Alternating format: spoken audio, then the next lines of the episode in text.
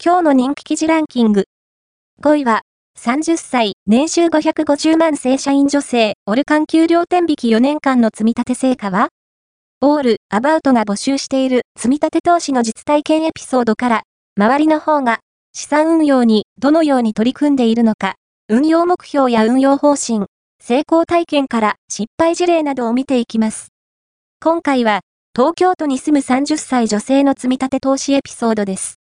4位は、500人が選ぶ好きなラーメンチェーン。2位、天下一品。1位は、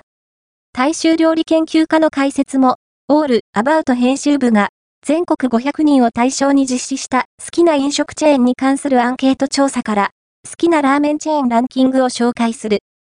2位は、天下一品。1位は、3位は、特別支給の老齢厚生年金を65歳まで受領し、65歳からの老齢年金は受領せず、繰り下げすることはできますか？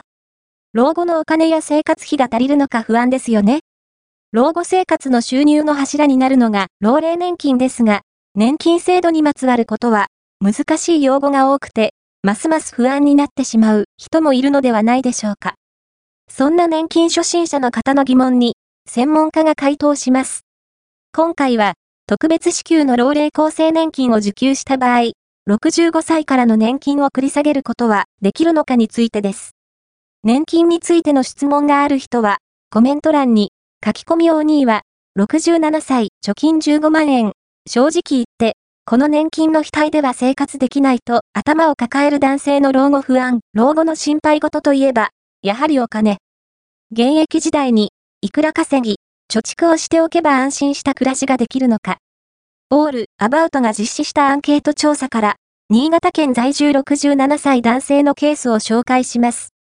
1位は、月の年金21万4000円で、貯蓄3000万円でも、40年働いても普通に暮らすので精一杯と語る69歳男性の嘆き、老後の心配事といえば、やはりお金。